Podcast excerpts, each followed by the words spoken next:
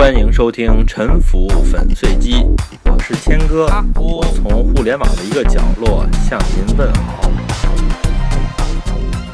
我今年九月的时候，路过美国犹他州的盐湖城啊，进行了一次短暂的考察。为什么来这儿访问呢？所有关心经济的人可能都对这个地方有兴趣。这个地方是在美国西部山区的荒漠地区中间，但是呢。人家并不是咱们认为的贫困山区，它的人民的户均收入的中间数，在美国的五十个州里呢，排名第十四。您看，这是稳居前三分之一的。人家的山区是怎么致富的？我们是不是想学习一下呢？另外，犹他州的摩门教搞一夫多妻制，哎，也是很有名的，不免呢引起群众的注意。摩门教是不是邪教？他们是不是还是一夫多妻制呢？按他们自己的说法，摩门教在全世界有一千五百万信徒，这么大的一个宗教，是美国东岸的一个小伙子，叫 Joseph Smith，这么一个名字特别普通的小伙子，在一八三零年创建的。他的发起啊，简单的说呢，和咱们的太平天国的洪秀全有点像。他呢自称是上帝和耶稣对他呢发话了，指认他呢做当代的先知，去传播真正的基督教。他自称啊从天使啊得到了若干金牌，这个牌子上传说有一个叫摩尔门的古人用埃及文写的经书。史密斯呢自称呢他把这个经书呢翻译成了英文的摩门经。他翻译完毕之后。又把这个金牌放回原地，天使给取走了。这样呢，这些金牌呢就又消失了。史密斯教义的特别之处呢，别的基督教教派都是伪教，不是真正的先知传播的。还有呢，说这个美国的土著居民啊，俗称印第安人的这些人啊，是失落的以色列人的部落后代。说啊，耶稣基督复活升天之后呢，曾经光临过美洲大陆。嗯，这些就相当于是。把基督教本土化的这样的一一个新的教派吧，我对摩门教的理解呢，我不知道对不对，这个可以讨论一下。在十九世纪呢，启蒙运动之后，正统基督教教会的社会影响力衰落了，或者说呢，它的教徒群体啊变得更加的世俗化，这样呢，这个群体呢，对于那些啊希望精神世界呢，对于宗教更加专注的人群，它的吸引力就下降了。这样呢，就给一些新教派一些一些机会啊，来吸收那些对宗教需求更加旺盛的群众，特别是一些社会上的弱势群体吧。就好像中学生里边呢，有的人希望老师管得松一点，有的呢反而希望老师管得严一点。哎，这样他们心里才更踏实啊。毕竟呢，我们多数人呢内心是弱小的，对自己啊缺乏信心。找不到方向，更希望呢有组织上的辅导和思想上的包办。在美国呢，因为是政教分离、信仰自由的这些新发明的教派呢，他们的传教活动呢也是合法的，受到法律保护的。一夫多妻制呢，不太可能是摩门教的原始教义。最开始呢，史密斯他啥都不是的时候，他不可能在大街上见到一个人就说啊，说我们这个教鼓励一夫多妻制，您看您有没有兴趣入教啊？这么反社会传统的教义呢，是有很大风险的。当然，史密斯搞一夫多妻制，我认为是一个走一步看一步的事情。这个呢，是以他传教的初步成功啊，和他在教会里面呢有这种绝对的控制力为前提的。一些女性的教徒呢，在心理上受到他的控制和吸引，这样的性资源摆在面前的时候呢，他就选择了占有嘛。这在各种宗教领袖当中也不是一个个案了。在这个事情泄露之后呢，为了避免涉嫌通奸，他就和这些女性呢进行了所谓的结婚呀。这结婚反正也是他自己作为宗教领袖自己授权的，大概有三十多人吧。这些女性中呢，有一部分是已婚的，这样就形成了多夫多妻的局面。这个情况开始是保密的。怕呢造成负面的影响。这个史密斯的原配叫做艾玛，她对这种情况呢是一定程度的纵容，但是有的时候呢也激烈的反抗。曾经啊，有五个女士呢，都住到他们家里边呢，出现了这种群居的状况。艾玛呢，一度是忍无可忍。这时候呢，这个约瑟夫老公在家里呢，就颁布了天启啊，用上帝之口认定啊，多重婚姻是神圣的，呃，用这个来压压制艾玛。反正呢，史密斯终其一生呢，也没有敢向公众承认，说他自己啊主张和。实行这种多妻制，而且有证据显示呢，他曾经在公开场合反对多妻制，他只有在地下的这种小圈子里边暴露过。当然呢，这不免呢在社会上也有所流传。不过他并没有因此而吃过官司。史密斯啊，在纽约州起步，开始宣传他的宗教，最开始大概发展了十几个信徒吧。然后呢，他呢派遣大家到全国范围传教。这里面有一个人在俄亥俄州有所收获，当地有一个叫雷顿的哥们儿，带着他自己的一个小教派，一百多人入伙了。正好这时候呢，史密斯在纽约州的邻居中间呢，很不受待见，他被当成精神病患者抓起来了，关了一阵儿呢，后来放了出来，他就搬家到俄亥俄和自己的这些新的信徒会合。这时候呢，史密斯的传教士啊。又在密苏里州有所收获。密苏里啊，当时是美国空旷的西部边疆了，无主的土地多的是。史密斯他们呢非常看重这个地方，认为啊，他们可以在这里建设一个极乐净土，也就是传说中的千年王国新耶路撒冷吧。他们就开始在这里开拓，但是呢，还有一些非摩门教的开拓者，这两部分人呢就发生了冲突。当时在这些边疆地区，政府管理真空，暴力盛行啊。摩门教徒遭到其他开拓民的暴力驱逐。同时呢，俄亥俄和密苏里这两个地方的摩门教信徒也为了名分发生了分裂，他们都要做新的耶路撒冷啊。史密斯呢，在这两者之间呀，就只能倒倒浆糊了。都是他自己的兄弟啊，他都不能放弃。他自己心里呢，其实更喜欢密苏里，因为那边呢更空旷，更便于他们的小社会啊实现独立。他呢组织人马武装啊，从俄亥俄支援密苏里的教民。在俄亥俄这边呢，史密斯成立银行，发行债券，搞教会建设。不过这个银行呀，很快啊遭到了失败，银行破产，债券市值蒸发呀，很多债权人呢。虽然他们也是史密斯的信徒，但是在经济损失面前呢，他们还是和先知翻脸了，打上门来。一个宗教呢，即便不让他的教徒赚钱，也最好让他们省钱，至少呢不能让人家赔钱吧。如果让大家赔钱呢，这个宗教组织再严密，领导能力再强，也是吃不开的。经济失败导致俄亥俄的教徒群体。崩溃分裂，史密斯在俄亥俄也待不下去了。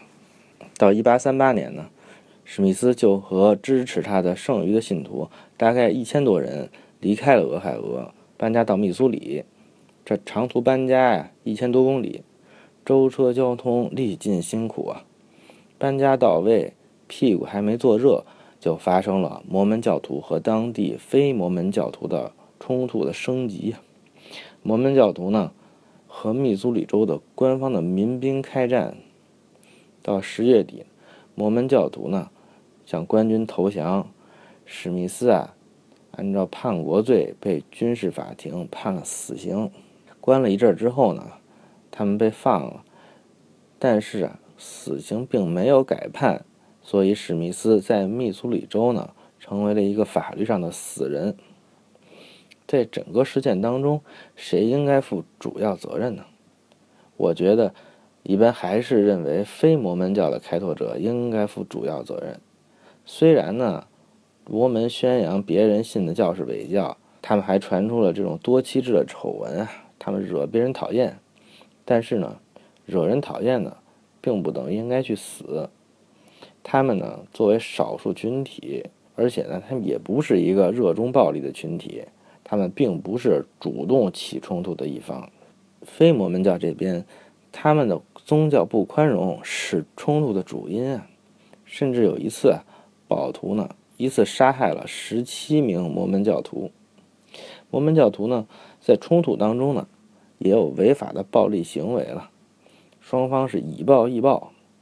史密斯呢，他个人啊，有过默许甚至怂恿暴力的演讲啊，这个是违法的。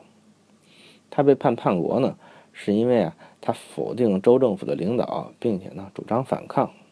在提倡宗教自由的美国，很多人在这次暴力事件中是同情摩门教的。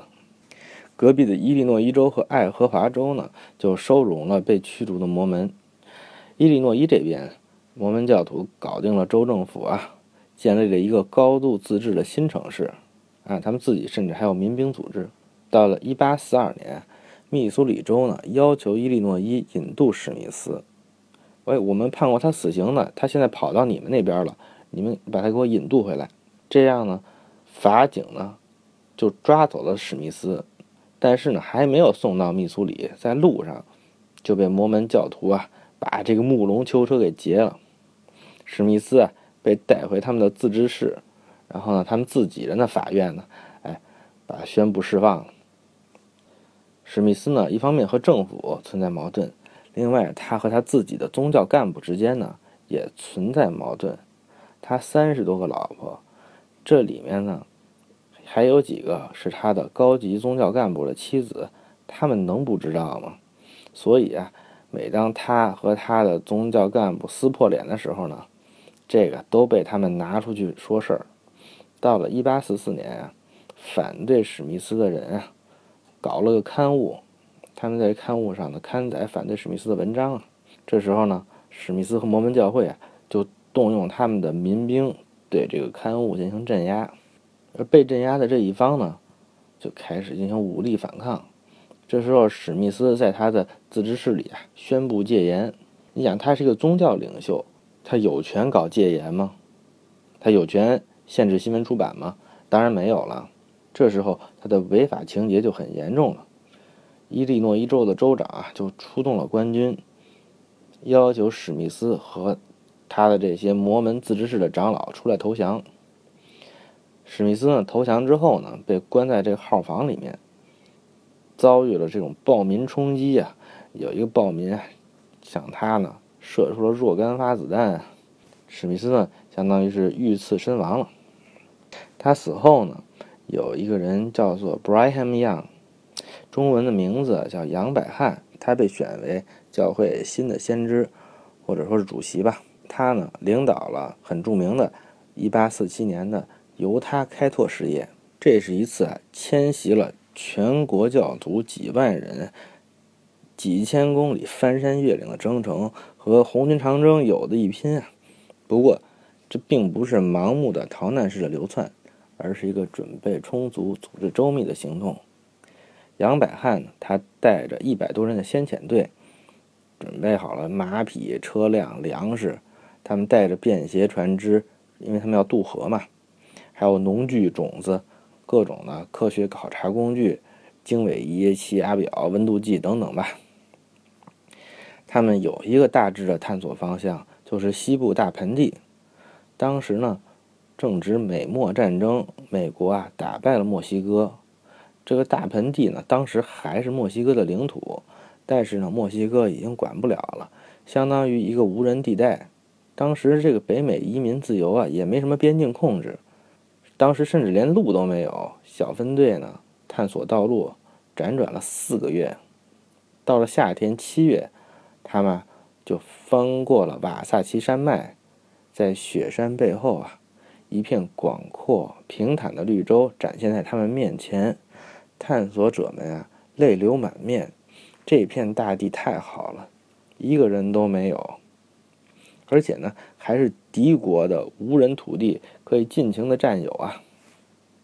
到达这里一周之内，杨百翰就确定了修建神殿的位置，画好了城市规划图，播下了种子。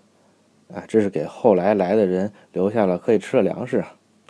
然后呢，他们向东返回本土，又组织全国的信徒啊向这里集中。历时数年，一共转移了几万人，这也是美国西部开发历史上最成功的一次有组织的移民啊。从此之后呢，摩门教有了一个他们作为绝对的创始者、占绝对多数的这么一个小王国啊。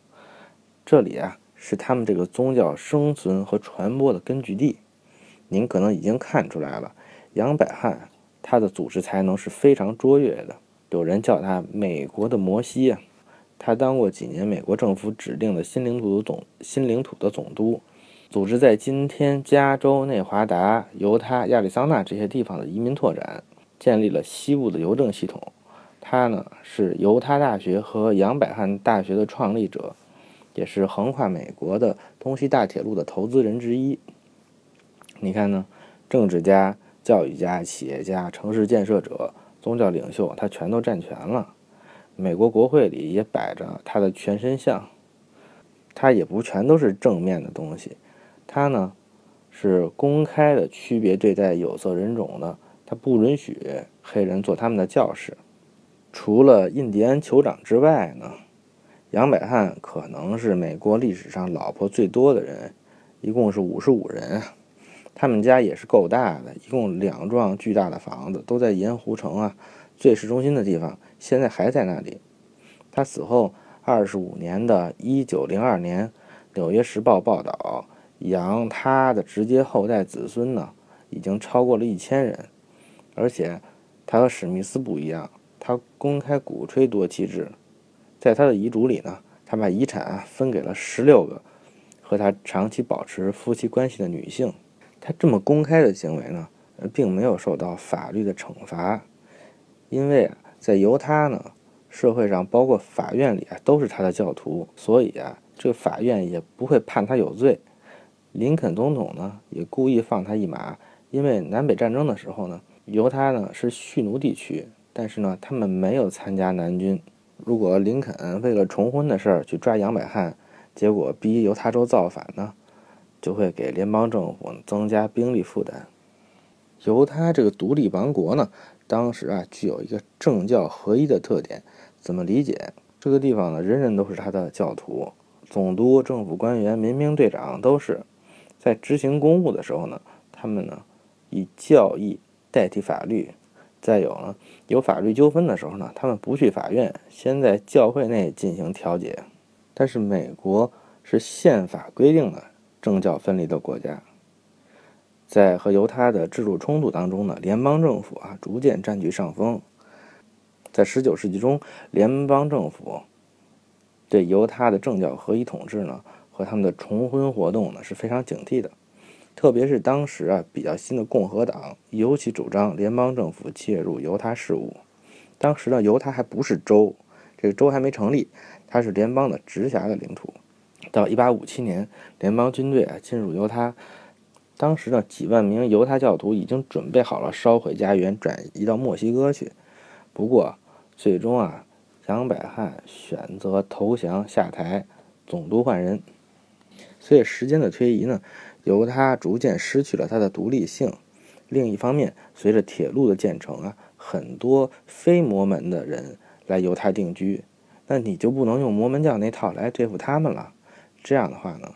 世俗化的政府和社会治理也就不可避免。摩门教是不是邪教呢？是不是邪教？这个标准不是主观的，不是我说了算的。这个标准呢，其实就是啊，如果这个教会它有组织的破坏法律，那它就是邪教嘛。在一八七七年呢，美国最高法院裁决不能把宗教作为违法重婚的理由。这个裁决出台之后呢？摩门教仍然继续支持重婚，这个时候呢，它就是邪教了。但是呢，到了1890年呢，摩门教放弃了多妻制，并且宣布啊，再搞群婚的就逐出教会。这样呢，这个教就脱离了邪教，开始和主流社会融合了。我呢，在盐湖城摩门全球总部附近参观呀，这里啊，和其他美国的公共场所一样，有很多的雕塑。和这种鸡汤铭文吧，这些铭文呢放在这么显要的位置，当然要传达的是他们的这种核心的意识形态了。我对摩门教的主张呢，其实不太了解，但是看了这些铭文之后呢，我大概就理解这个宗教组织它提供的是一种什么精神产品了。这些铭文啊，大概说的就是呢，法律是上帝的意志，我们要遵守法律。还有呢，比如说家庭是我们生活的核心，是我们的价值所在之类的。这个和我想象的不一样啊！当代的摩门教啊，它不但不是反传统的，而且呢是一种更加传统的，甚至是权威主义的宗教组织。用通俗的话说呢，就是说安分守己、服从国家、忠于国家、忠于家庭。男人服务好国家，服务好上帝，认真工作、勤奋工作，给教会上税。女人呢，服务好男人，服务好家庭，啊，男人也不能随便休了你，等等，大概就是这个意思。他强调的是共同体，是人对共同体的从属关系。你不重要，你的共同体才重要。但是呢，在现代社会的背景下呢，也不能讲得太直白，所以呢，他们选择的词汇呢，是反复的强调 family，服务家庭。是吧？和张惠妹的主张差不多嘛。他们也把教会说成是家庭，所以呢，教友就都是兄弟姐妹了。所以你服务好了小家，也别忘了服务好你的大家。然后呢，这个大家呢也会服务你。这样呢，来世的时候呢，上帝还会给你永恒的生命和荣誉。这种精神产品啊，对于需要强的共同体的、需要社会亲密感的人士呢。可能是有吸引力的。摩门教徒他们普遍结婚比较早，生孩子比较早，所以在团体里面呢，到了年龄结婚的氛围呢就起来了，未婚的人越来越少，所以啊，大龄未婚的需要找对象的，在这种共同体当中呢，他们选择不太多，比较容易确定对象。这也是我从一个很鄙俗的世俗人的角度啊，对他们教会功能的一种解读吧。不过呢，摩门呢不认可婚前性行为，这样呢，您和对象呢就不可能有更深的互相了解，有些层面呢就要停留在幻想上，这样倒好呢，哎，其实更容易结婚。反之啊，他们的经书，像《摩门经》，这里面讲的那些细节，比如说犹太人的一支丹奈特人的历史等等等等啊。他们是不会和大家纠缠这些细节的，这不是这个精神产品真正的核心。他们不需要每个人对上帝有自己独立的理解，哎，你只要知道个大概就可以了。如果你特别喜欢考古，特别较真呢，反而呢不是人家需要的这种素质模型。但是呢，在现在能够发展壮大，光靠组织、光靠权威文化呢，还是不够的。这样的宗教组织太多了，摩门啊能够脱颖而出呢？其实啊，您在前面可能已经看出来了，他们的领袖和教徒呢具有一些特点。一个呢，他们是现代化事业的建设者，是资本主义制度的受益者，他们热衷于开拓建设，比如说开银行、开矿山等等等等。他们呢不是躺在床上想想上帝就完了。这个呢是非常具有美国文化特色的。第二，就是他们有很强的管理、宣传和组织能力。这个和第一点呢其实差不多。他们的犹他探索呢就是一个非常杰出的有组织的活动。他们开拓得到的土地和自然资源呢也是他们的老本儿啊。我去参观呢，对他们的这个老本儿之后啊是深有感触。第三呢。他们极为重视传教，所有的教徒啊，都在他们一生之中的一个时期，一般是青年上大学之前，进行专职的传教。这呢，就确保了他们教徒的人数的增加呀，按照斐波那契兔子数列进行增加。而且呢，传教呢，其实也锻炼了他们教徒的这种社会交往能力和组织能力。你想，他经常进行传教，他和人沟通的能力是非常强的。这样，他们的教徒呢，在社会上的成才率也比较高。第四，他们重视教育，这是给教徒的福利啊，可以免费上大学，这是很有吸引力的。另外一方面呢，高水平的教育也确保啊，他们的教徒有较高的收入和社会阶层，他们缴纳的教会税和各种捐赠呢，给这个教会呢。造成这种经济上的正反馈。哎，他们花钱给教徒上学呢，他并不赔钱。